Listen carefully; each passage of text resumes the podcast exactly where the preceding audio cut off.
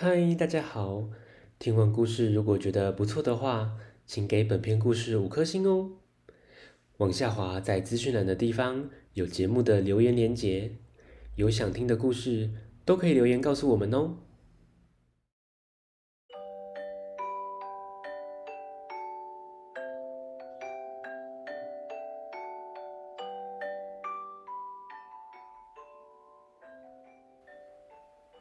来来来，听故事！欢迎收听大肚鱼说故事。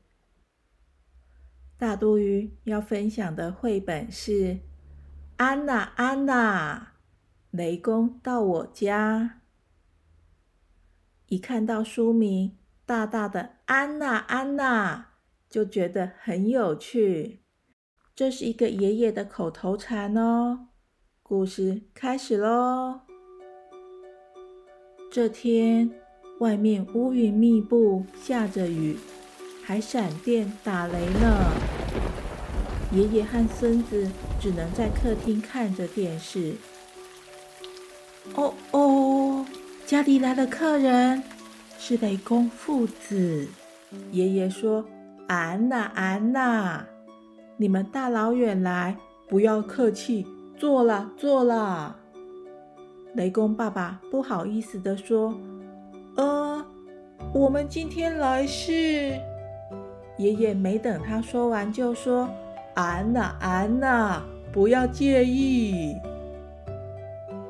爷爷看他们全身湿哒哒的，就邀他们一起去洗澡。雷公爸爸说：“这这怎么好意思呢？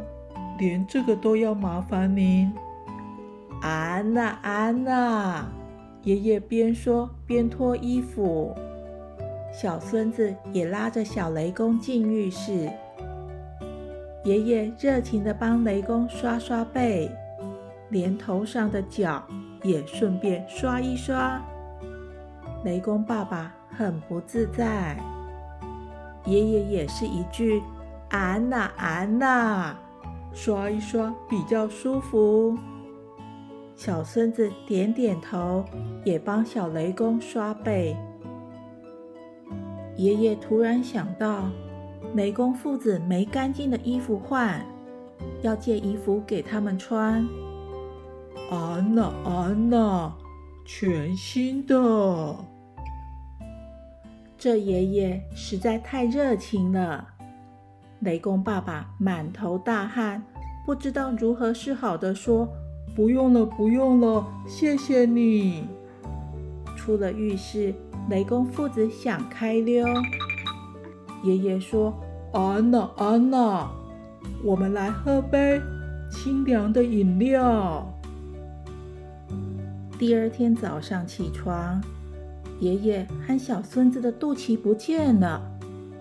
爷爷说：“嗯，一定是被雷公父子拿走的。”小孙子很担心没肚脐会变成青蛙，爷爷却还是说：“安娜，安娜。”就在这时候，邮差送来了一封信，但是没贴邮票，要付邮资。爷爷从钱包里掏出钱来说：“安娜，安娜，这封信是雷公父子寄来的。”打开信封，里面放了两个肚脐和一封信。信里写着：“你们那么的亲切，我们却还是老毛病不改，忍不住偷了你们的肚脐。对不起，肚脐还给你们。”雷公父子上，耶！太好了！爷爷小心翼翼的。帮小孙子粘回肚脐，小孙子也帮爷爷把肚脐粘回去。可是小孙子滑了一跤，哎呀呀！一不小心把肚脐粘到爷爷的额头上了。没想到爷爷说：“安呐，安呐，贴的还不赖嘛！”咦，小朋友。当听到“安娜，安娜”就像在说“没事，没事”，让我们不那么紧张、尴尬，轻松一点，事情可以解决的。